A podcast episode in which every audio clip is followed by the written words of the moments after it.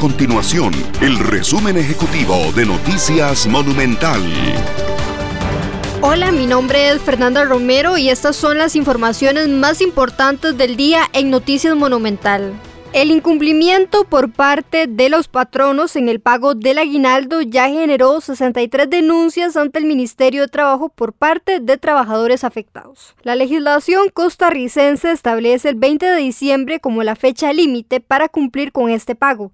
Sin embargo, hasta este lunes ya se contabilizan 34 patronos denunciados por desatender esta obligación.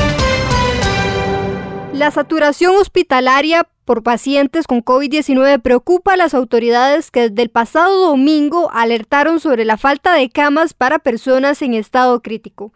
En ese contexto, la Contraloría General de la República autorizó a la Caja Costarricense de Seguro Social la compra de más camas para atender a pacientes con COVID-19 por un monto cercano a 1.5 millones de dólares.